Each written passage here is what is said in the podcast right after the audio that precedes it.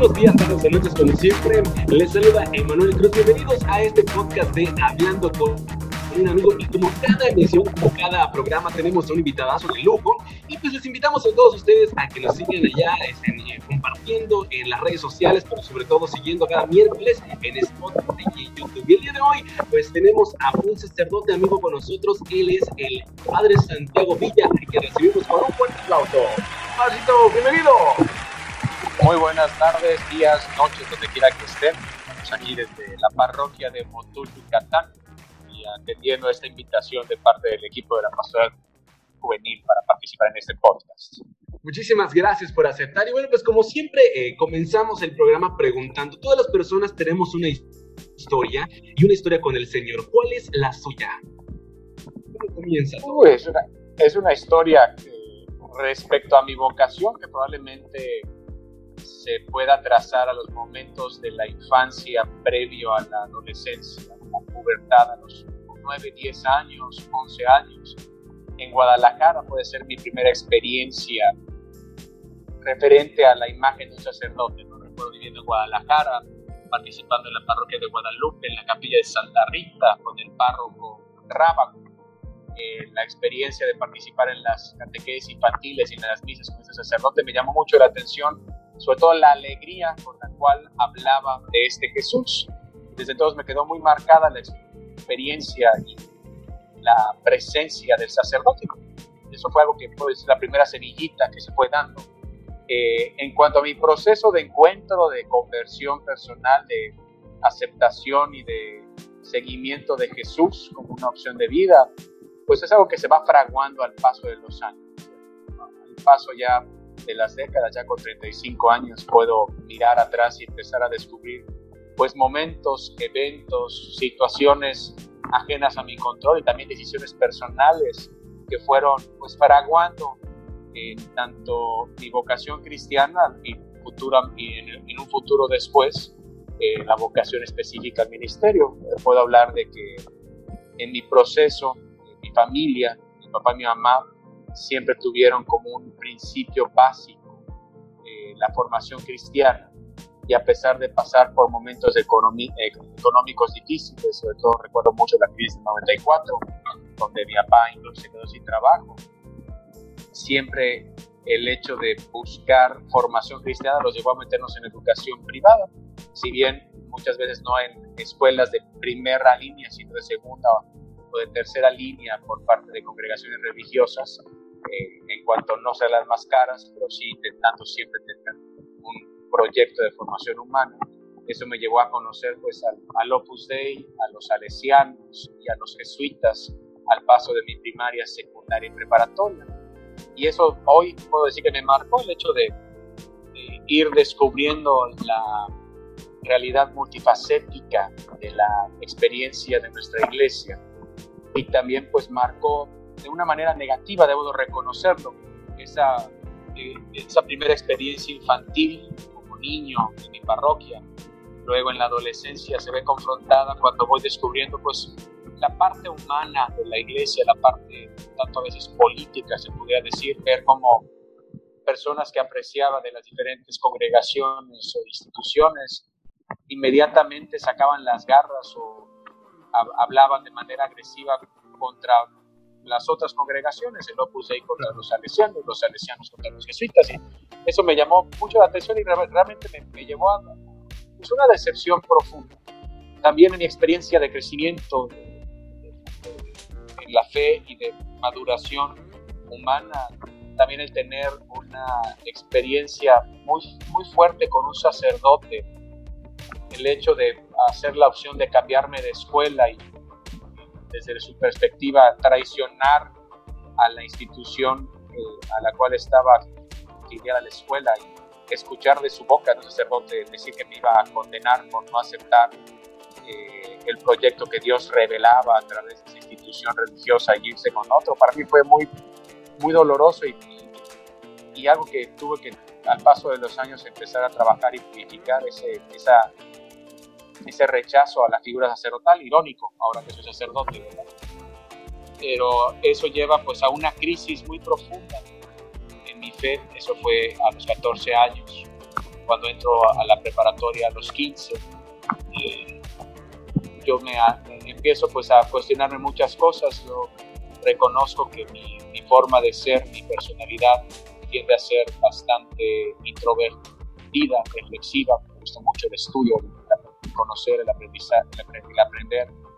Eh, eso me llevó también a cuestionar muchas cosas referentes al siempre ha sido así de la iglesia. También en mi casa aunque mis papás tenían muy claro las necesidades, valores de la participación y de estar bien con el patrón, como dice mi papá, que es un hombre de, de cristiana de Carbonero, creo, porque pues como no voy a creer, eh, para mí no era suficiente. Y eso me llevó pues a llegar a una experiencia pues un tanto agnóstica, eh, a reconocer que los principios propuestos por el Evangelio eran valiosos y eran buenos para la humanidad, pero el empezar a formular una experiencia de Dios como un Dios que había dejado el, el invento corriendo y lo observaba desde lo lejos, pero no intervenía. Mucho de esto ante las preguntas que hasta el día de hoy generan conflicto a todo hombre. ¿Por qué existe el mal? ¿Por qué si Dios es bueno permite que el COVID llegue? ¿Por qué si Dios nos ama permite que mi familiar, al cual amo y que sé que es bueno, se lo lleva antes de tiempo? ¿Por qué el mal? Y mi respuesta era, bueno, la única forma que encuentro en mi pequeña mente de 18 años de aceptar la existencia de Dios es un Dios que crea, ama, pero que deja la libertad, que no se, no se involucra. Es, es, un agnosticismo que, llevado a sus últimas consecuencias, termina convirtiéndose en un ateísmo práctico. Eh, ¿cuál, ¿Cuál es el momento de la conversión donde empieza a cuajar mi vocación cristiana? y luego la vocación específica sería a los 20 años, ya viviendo en Yucatán, luego de entrar a un grupo apostólico, Corporación de Estudiantes Mexicanos de Inspiración Jesuita, eh, en el proceso de ir entablando relaciones de amistad la gente del grupo, de ir conociendo la propuesta de San Ignacio de Loyola, que hasta el día de hoy es una propuesta que me atrae mucho y se me hace muy aterrizada la realidad Tal vez puede ser el hecho de que San Ignacio hace su propuesta siendo laico y habla desde la experiencia mundana, no desde una experiencia de claustro. Eh, el tener la oportunidad de participar en ejercicios espirituales ignacianos y de darme ese espacio de silencio, de desierto, de tener un diálogo crudo con Dios, de, de poder tener la confianza de desvelar, de hablar de lo que pasaba, de poder presentar y reclamar incluso al Dios que decía que existe y en ese momento tener un encuentro, esa, esa experiencia que todos los santos hablan, esa, que marca la vida, ¿no? un antes y un después y, y para mí fue eh, ese momento ha marcado tanto mi experiencia vital y está tan íntimamente relacionado a la vocación específica, al sacerdocio, que nada más recordarlo me, emociona, el llegar a la conclusión de que Dios permanece y se involucra y se preocupa y ama. Y la, la gran epifanía que me vino fue, no es por el amor que le tengo que me ama, sino que me ama aunque yo no lo amo. Que el amor de Dios es incondicional y eso a veces hasta el día de hoy me sigue sorprendiendo. Dios no me ama porque yo lo amo y no hay nada que yo pueda dar para poder incitarlo a que me voltee a ver, pero la maravilla es que aunque no tengo nada que Él desee, Él me desea. Aunque no tengo nada que a Él le falte, Él me ama. Aunque no, no tengo nada que yo pueda ofrecer en oración, en gloria, que lo aumente un ápice en su perfección, aún así se involucra y se continúa involucrando. Y descubrí que precisamente a la luz de todo lo que pude reflexionar en los espirituales, pues de lo estudiado previamente, porque de verdad que la Sagrada Escritura siempre me ha apasionado, aunque a veces lo veía más como un estudio antropológico, el descubrir cómo hay una línea continua de Dios que crea, Dios creador, Dios redentor, pero que hace, involucra, comparte su proyecto con el hombre. Cómo Dios obra en la tierra por mediación humana, esa es la forma ordinaria. Los milagros, las apariciones, las intervenciones espectaculares del Antiguo Testamento y también a lo largo de la historia de la iglesia son excepciones a la regla. Eso no es lo que configura la relación con Dios y el hombre. Dios desea hacerse presente a través del hombre que responde. Esa experiencia de un dos o tres reunidos en mi nombre, ahí estoy, es, es algo que logré comprender y que cuando llega la pregunta, ¿dónde está Dios cuando hay el mal? La respuesta es, está donde un corazón busca oponerse al mal a fuerza de bien. Y después de eso, eh, irónicamente, en ese mismo retiro, fue el momento de mayor encuentro y plenitud que había sentido hasta entonces, seguido inmediatamente de una de las más profundas y terribles desesperanzas que he experimentado. Porque aquí yo lo puedo compartir a todo el auditorio. Tengan mucho cuidado lo que le prometen a Dios. Okay. Mucho cuidado lo que le dicen, porque te toma la palabra. Y su sentido del humor de repente es un, tiene unos tonos un tanto oscuros. Yo brutamente le dije al final del retiro, Señor, a huevo, aquí estoy para lo que quieras, así sí, estoy dispuesto a servirte, vamos a llenar el mundo de santiaguitos, voy a, voy a, convertirme en agente, del, en agente del Evangelio, voy a comprometerme en la vida cristiana, y, que quede claro, no era, una, no era una experiencia llamarada de petate, porque yo decía, bueno, ¿qué es lo que me Voy a continuar con mi proyecto de terminar mi carrera de ingeniería química, casarme, no era una, una experiencia de llamarada de petate, de vámonos a África, convertir a la gente que no conoce, no era, sino el hecho de, Señor, ven a mi vida y vamos a hacer mi vida plena. Pero yo brutalmente al final dije, pero Señor, hágase lo que tú quieras, estoy aquí para lo que tú me pidas. Y madres, en ese momento empieza una experiencia, así como la canción de Enrique Iglesias, una experiencia religiosa donde de repente empieza a surgir una serie de emociones, de memorias, de imágenes, donde empieza a recordar al padre Rábago, donde empieza a recordar esa experiencia de plenitud, esa certeza de que Dios cuando está en el corazón, sin importar dónde estés, siempre te lleva a buen destino. Empiezo a recordar esos momentos arduos y tan dolorosos que tuve con diferentes figuras sacerdotales, el hecho de, de sentirme como una herramienta, no como un, no como un destinatario de amor, como, como un medio para el crecimiento de las obras humanas, no de la iglesia. Eh, la experiencia de, de, decir, bueno, el sacerdote que debe de estar llamado a ser pastor, no a ser opresor, y de ahí un, llamado, el hecho de Santiago, te quiero, habla de mi amor, sé mi sacerdote, y yo me quedé, ay, güey. Y aquí y así fue, fue un tómala. Y, y, esa, el Evangelio de hoy, por eso a mí me llega mucho precisamente porque habla de ese tesoro, esa experiencia que tiene el comerciante de perlas o el hombre que se encuentra en el tesoro del campo. ¿Cómo explicarlo? En ese momento, cuando llega esa experiencia tan profunda, yo tenía certeza, una paz profunda de saber de que si hacía esto, iba a ser feliz. ¿Por qué? Porque no era mi proyecto, era el proyecto de Él y yo sabía que no había nadie que me conociera como Él me conoce ni que me amara, me amara como Él me ama. Y dije, sé que si hago esto, el camino más rápido a mi felicidad es este. Y que quede claro, es más rápido, porque había quedado, también, también tenía muy en claro que había muchas otras formas de llegar a Dios, pero Dios había decidido de una otra forma, como diría el Evangelio, el profeta Jeremías, me ha seducido Señor y pues esta, es la seducción con la cual me atrapaste. Y en ese momento llega el silencio de Dios.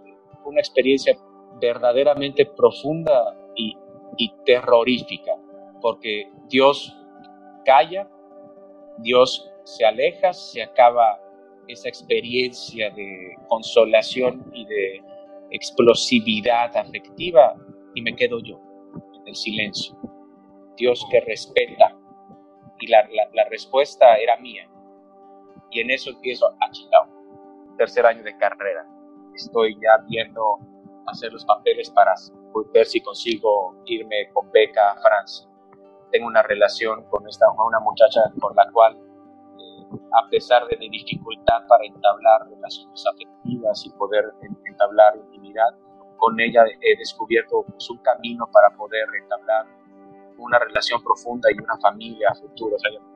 tenía muchos proyectos y en ese momento pues no pude vender todo para comprar la, la perla o para comprar el terreno y el tesoro, sino que pues tuve miedo y dije, no, señor, o sea, no, ni es así no.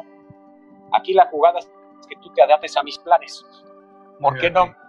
¿Por qué no te quedas con lo que yo quiero? Yo quiero tener hijos, quiero tener familia, quiero ser profesionista, no mames con eso del presbiterio, no, no, no, no. Y entonces de la mayor consolación pasé a la mayor desesperación. Jamás he llorado como ese día. Alaridos de agonía porque sentía que se desgarraba mi corazón de saber de que eso era pero algo que se oponía el hecho de decir no es lo que yo esperaba. ¿Y Por no considera que, que, tal vez fue miedo eso lo que, lo que usted está haciendo? Ah, no, totalmente, totalmente. Por, también el problema es que dije, pero tú lo prometiste. Decía, pues cuidado con lo que le prometes a Dios. Me explico, no, era un miedo un miedo terrible a la voluntad de Dios, decir es que esto no es lo que yo esperaba y, y también un acto de soberbia. ¿Por qué soberbia? Porque yo quería dictarle a Dios la forma en la cual relacionarme con Él. Lo más difícil de la vocación cristiana desde mi corta experiencia de 35 años es aprender a dejar ser a Dios, Dios, dejarle a Él la guía. ¿Por qué porque digo que es muy difícil porque de manera ordinaria cuando oramos, cuando nos dirigimos a Él, le pedimos por lo que nosotros queremos. Pocas veces le decimos, Señor, ¿qué es lo que tú quieres? Y eso lo viví de manera muy cristalizada y cruda en ese momento. Y después de eso fueron más o menos 10 meses de lucha interna, de me dejé el grupo apostólico, dejé de participar en misa, dejé de hacer mi experiencia en general se convirtió, como dirán en mi casa, un agujero negro que absorbía la alegría y la felicidad. Hasta que luego de 10 meses, pues, por una situación de precisamente mi relación de noviazgo, nuevamente recordé lo que había pasado porque tuve una especie de restricción mental, tratando de olvidar lo que había pasado. Y luego de 10 meses de pelearme con Dios, me cansé y dije, bueno, ya no puedo seguirme peleando porque no, no quiero seguir viviendo así y fue cuando decidí empezar el proceso de discernimiento para entrar al seminario. Y fue un proceso donde yo entro convencido en este proceso de inicio y luego los primeros años del seminario, convencido de que hay un llamado, hay una inquietud, pero muy molesto de que hubiera la inquietud me preguntaban, ¿estás aquí? Creo, estoy aquí porque creo que Dios quiere. ¿Y tú cómo estás? Muy encabronado con Dios porque Dios quiere. porque Dios quiere, yo no. Eh, no. ¿Y por qué no te sales? Pues porque lamentablemente Dios me agarró por donde me cuesta. Me agarró por la razón, ¿me entiendes? Como ya tenía la certeza de que existía y había llegado a, la, a una experiencia profunda de su amor, sabía que lo que me pidiera era lo mejor para mí, no encontraba razón alguna, una justificación real para decirle que no y eso también fue una, parte del hecho, bueno, entré convencido, solamente saldré hasta que esté convencido que él no quiere. Y esa, esa, esa lucha interna me duró alrededor de tres años en el seminario. Qué decisión y qué, qué complicado. Y fue, fue, fue, bastante duro para mí, me imagino que también para los formadores. y obviamente, y obviamente pagar los platos rotos, ¿no? Quería fama y se dormir la verdad es que sí me llama mucho la atención esta parte. ¿Y en qué momento de todos esos tres años, bueno, cuándo fue el, el día en el que ya se dio cuenta de que sí era lo que Dios quería proceder?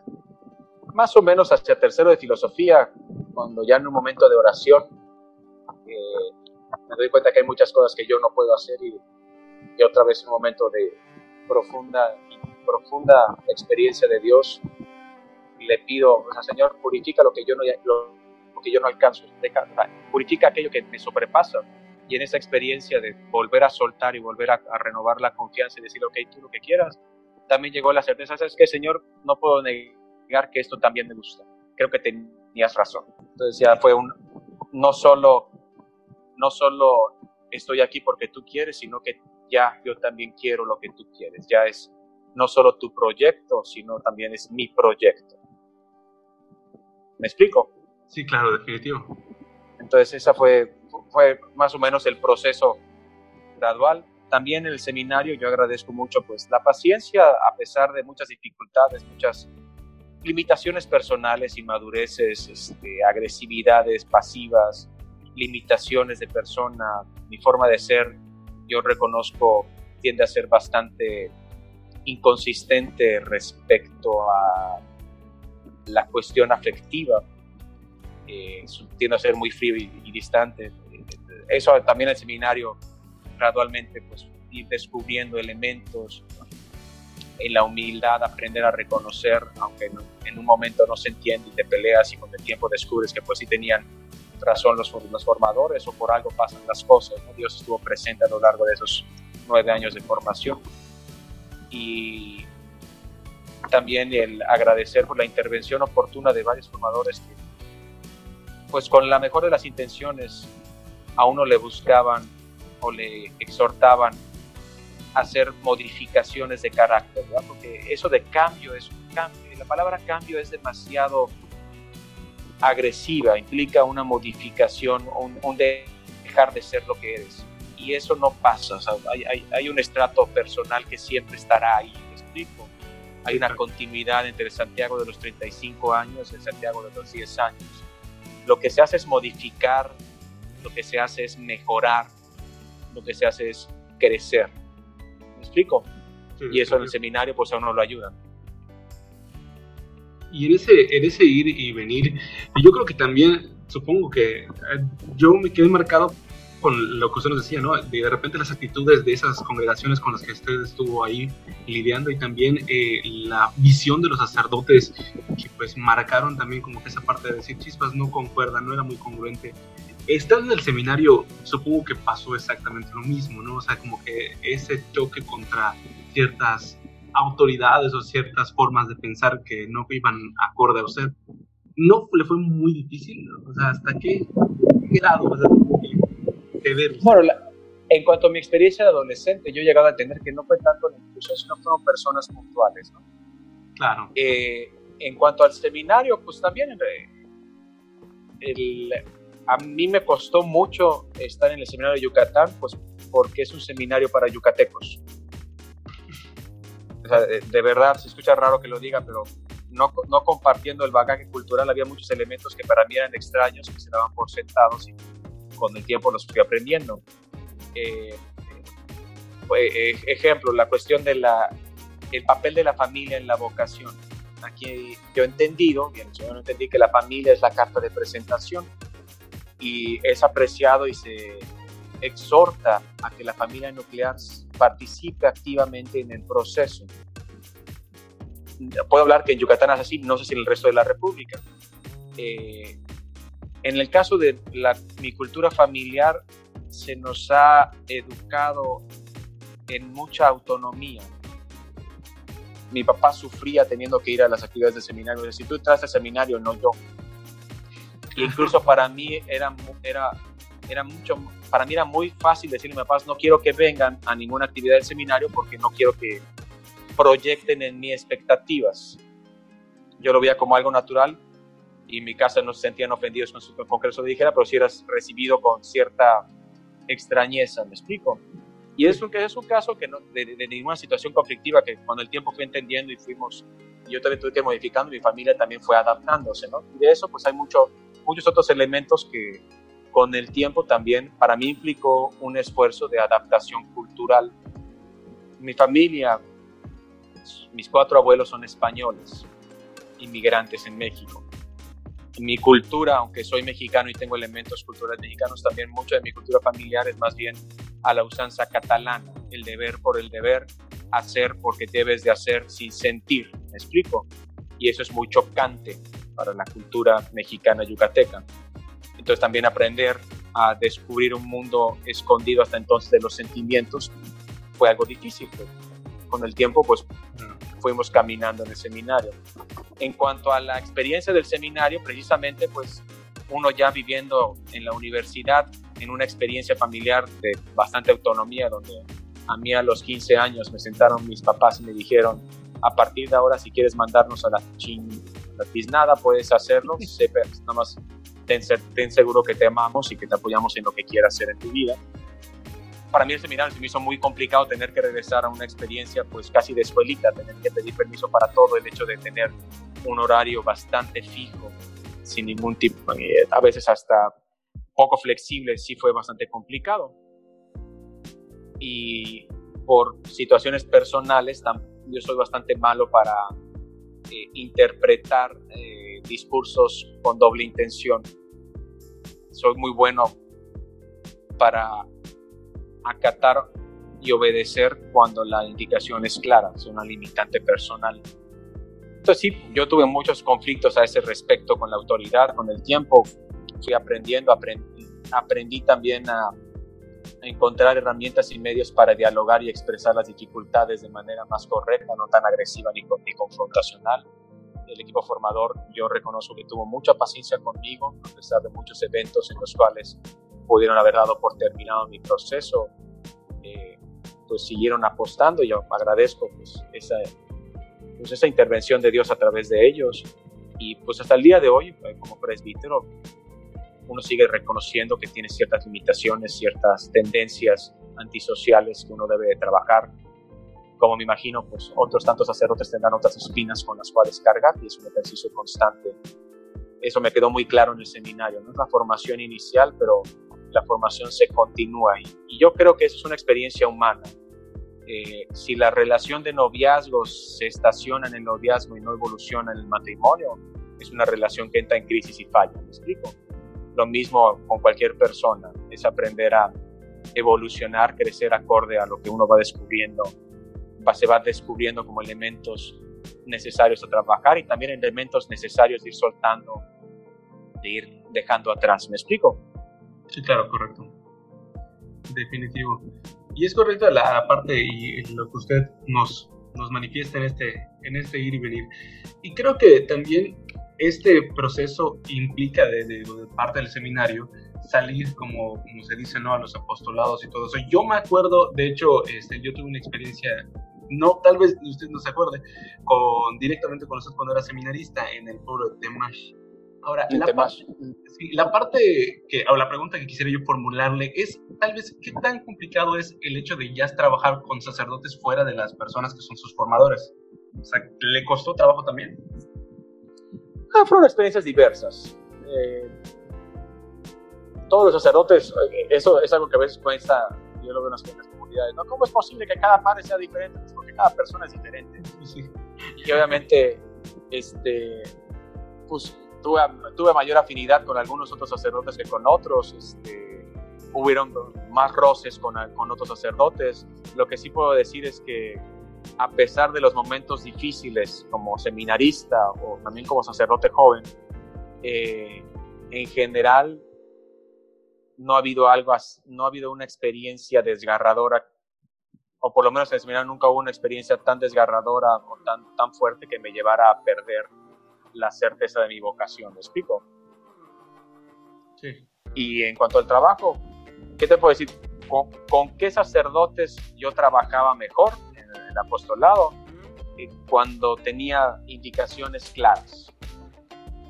¿Me explico? O sea, cuando había un proyecto claro que seguir, me, me, ayudaba a ordenarme. Yo me he descubierto que soy muy buen ejecutor, pero me cuesta, sobre todo si debo de trabajar en equipo, me cuesta ser el director.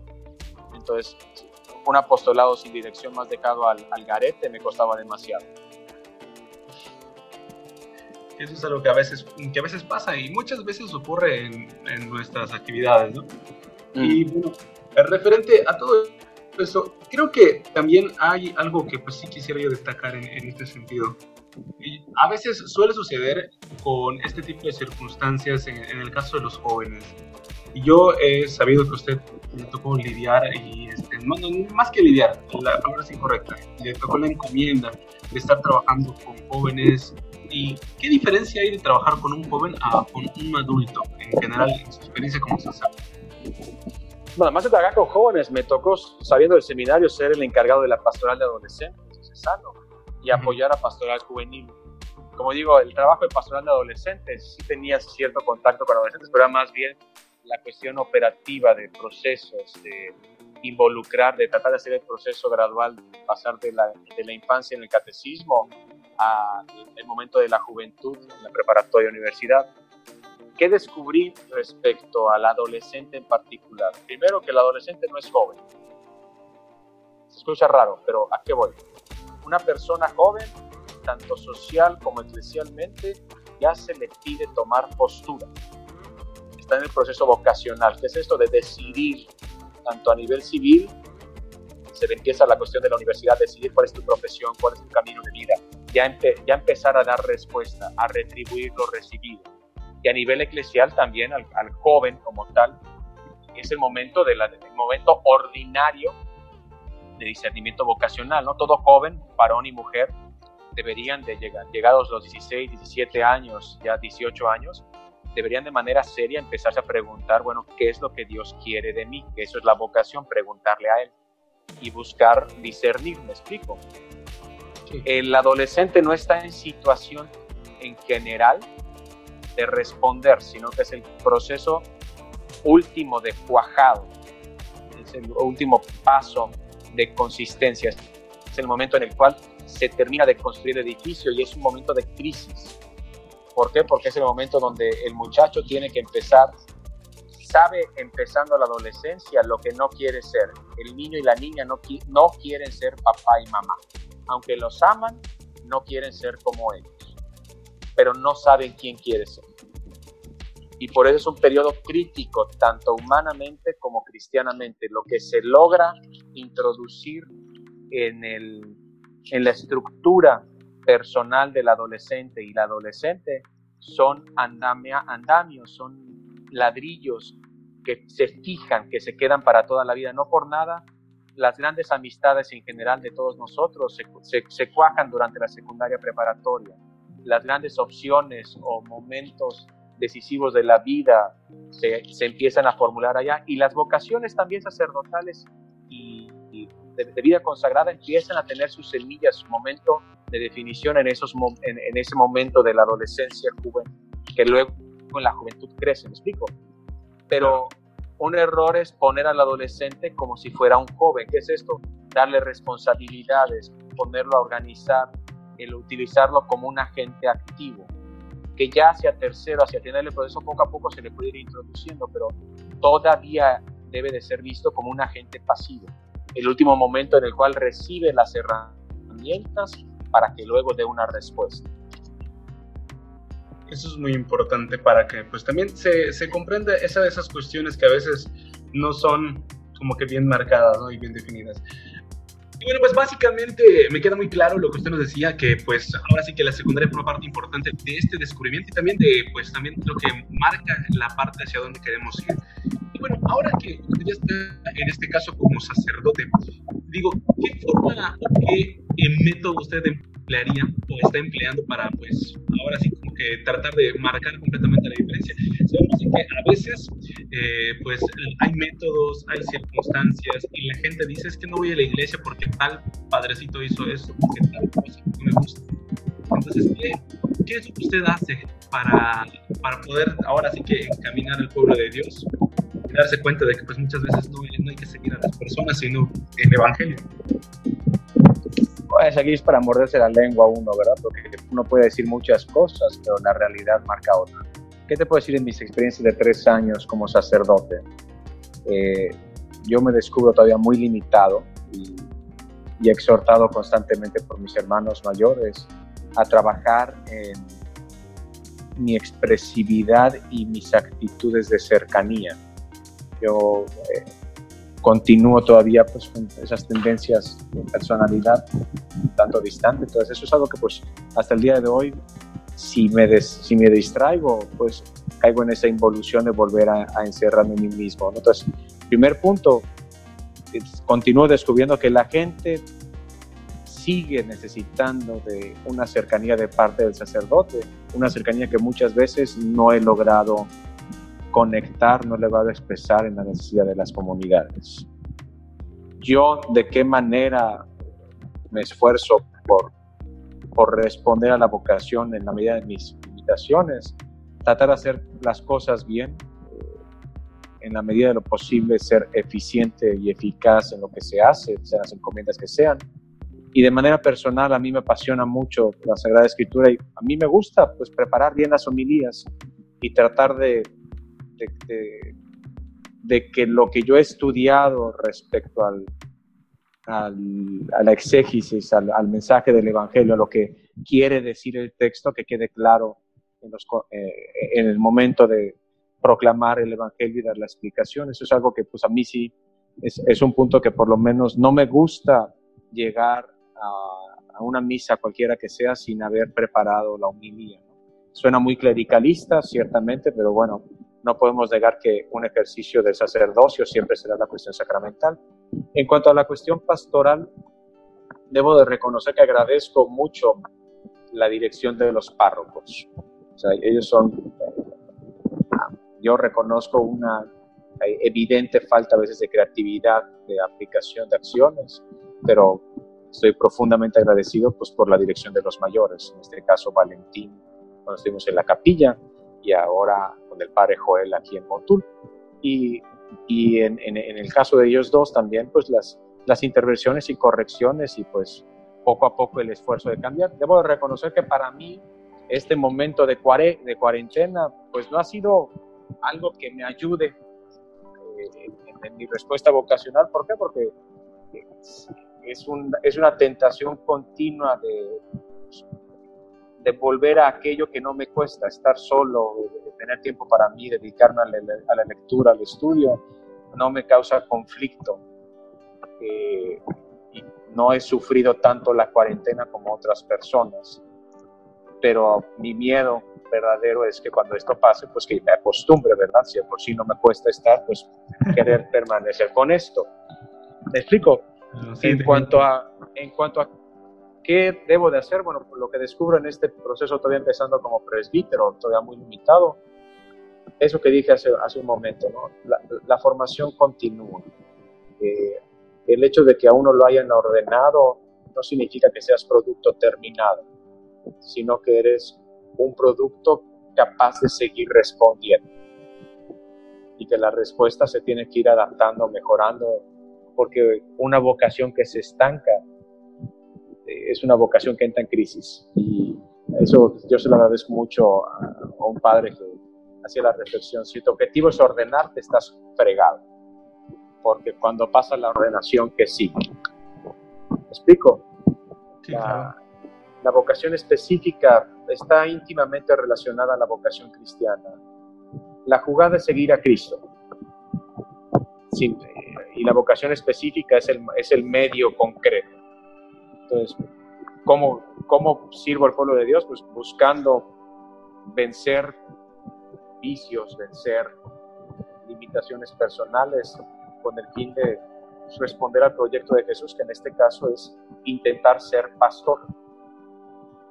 Un pastor para un pueblo que a veces pues me cuesta acercarme y entenderlo, pero confío que los esfuerzos a veces fallidos o a veces pues con buena intención pero mala dirección, poco a poco ir aprendiendo.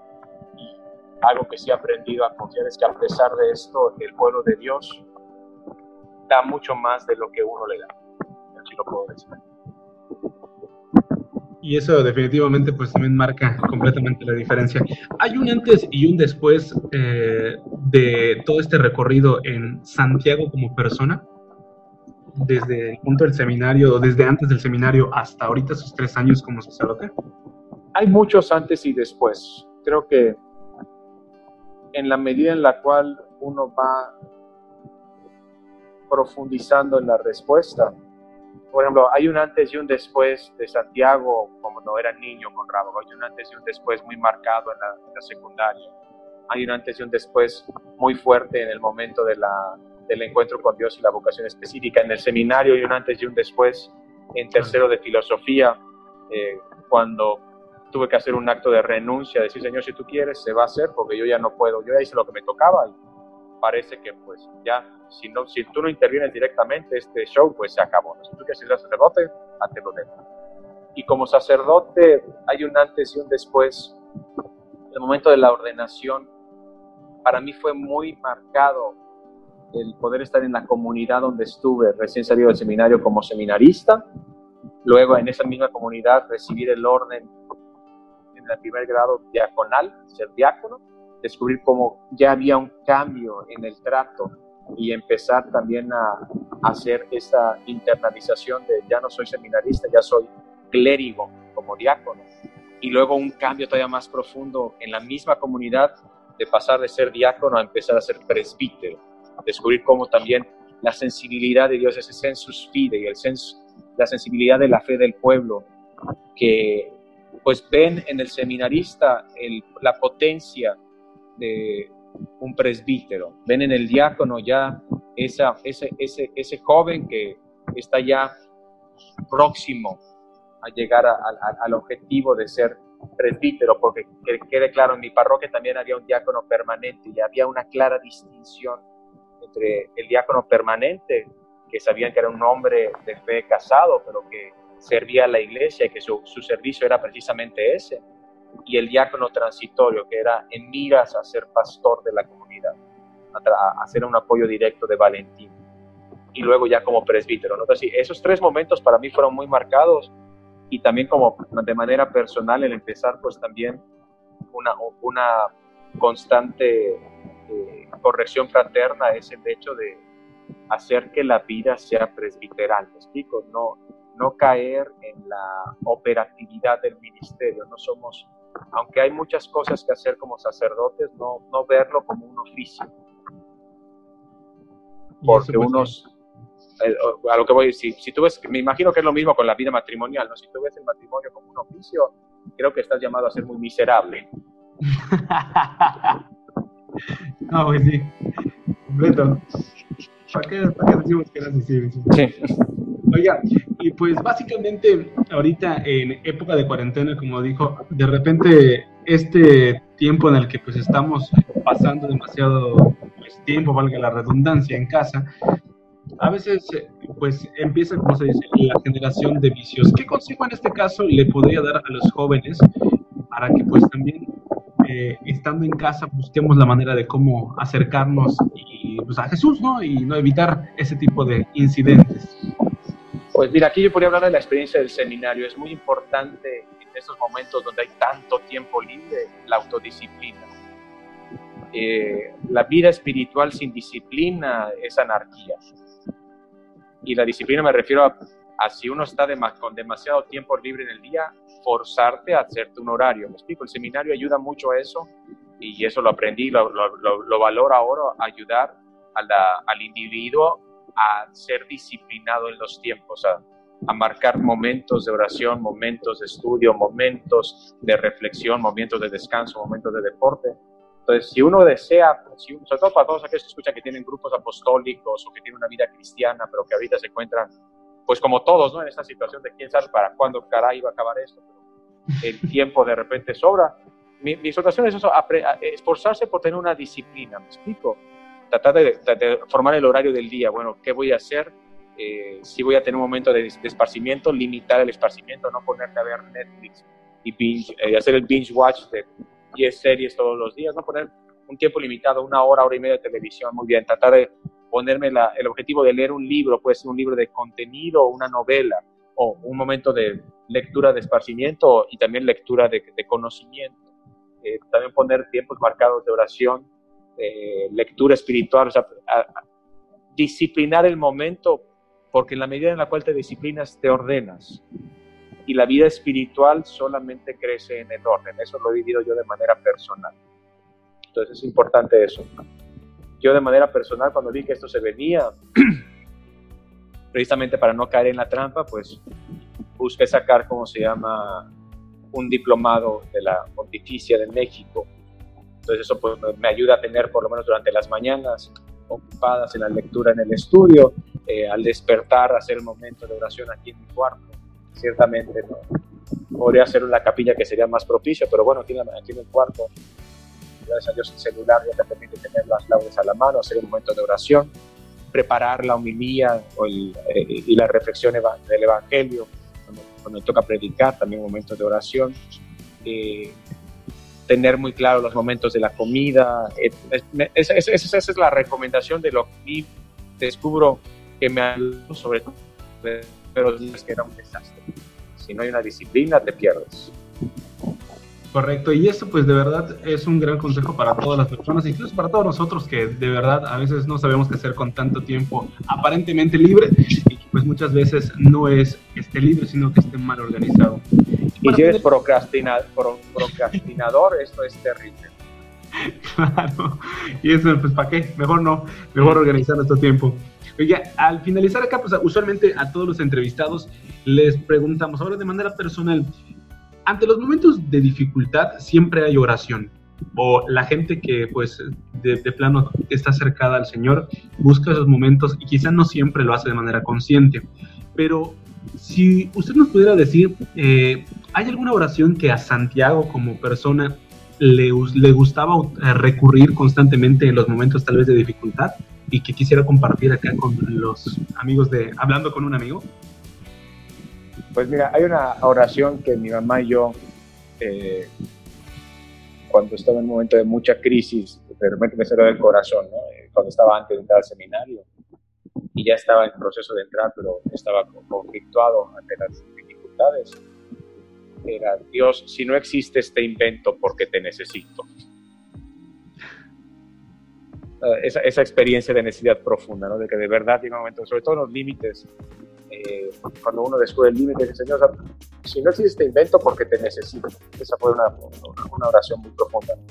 Y ya en, en, en, en en modalidad, a mí la, oración que siempre me ha ayudado mucho, sobre todo es la, la, lección divina, el pasaje, la primera carta de Juan, capítulo 4, Él nos amó primero. ha sido muy consoladora el pasaje del Evangelio de, Juan. Y oración de santos, San Ignacio de Loyola, toma Señor toda mi libertad, mi memoria, todo lo que soy, todo es tuyo, a ti te lo retorno solo dame tu amor y gracia, que esto me basta. Era un acto de liberación. ¿Qué puedo decir a mí en mi experiencia del seminario, en el momento de los momentos de dificultad, de prueba, ante enfermedades de familiares, ante descubrir limitaciones personales que por más que uno se esfuerza no, no logra mejorarlo? La oración que más me ha ayudado es, es una oración de abandono. Señor, yo ya hice lo que pude, te lo dejo a ti. Confío en ti y a mí siempre me ha terminado por consolar esa experiencia. ¿Me explico? Y saber de que sin importar lo que pase, aunque la tragedia pueda aparentar llegar con la muerte del ser querido, aunque no pase lo que uno espera, a mí siempre me ha retribuido más reafirmar el amor que dudar de él. Definitivamente. Pues bueno, amigos de Hablando con un amigo, el día de hoy este podcast se ha engalanado con la presencia del padre Santiago Villa. Ahora sí que los despedimos con un fuerte aplauso, de verdad, padrecito, muchísimas gracias por su tiempo, por sus palabras, pero sobre todo por enriquecernos, ¿no? De, de forma diferente. Y ahora sí que comprobamos, como usted dice, cada persona ah, contribuye a un podcast, pues en este caso completamente único. De verdad agradecemos su tiempo y esperamos que pues, pues haya una segunda parte para que podamos platicar acerca de algún tema ya en, en general. Y como siempre, de verdad, este, pues ahora sí que esperamos que usted de veras pues se encuentre muy bien allí en la comunidad de Motul. Muchas gracias y pues una oración para todos ustedes también y pues mantengámonos en oración en esta dificultad, en este momento difícil, ¿no? Sí les invitaría a todos los jóvenes que cuando puedan pues que, se, que recuerden de todos, los, todos aquellos que están trabajando en el sector médico de nuestro país, porque esto está, eh, sí está, sí está un poco difícil. Me explico, pedir por todos aquellos que trabajan en el sector salud y también por todos aquellos que han tenido que padecer los estragos de esta enfermedad correcto. Así que pues, amigos y amigos, muchísimas gracias, bandita. Como les decimos, cada miércoles les invitamos a compartir este podcast en las diferentes plataformas. Estamos en YouTube, Spotify, síguenos en las redes sociales, en Facebook, Instagram y sobre todo, recuerda que siempre que tengas la oportunidad de poder compartir las cosas, hasta de la mejor manera con quienes tengas cerca. Mi nombre es Emanuel Cruz, nos escuchamos en la siguiente emisión y esto fue Hablando con un amigo.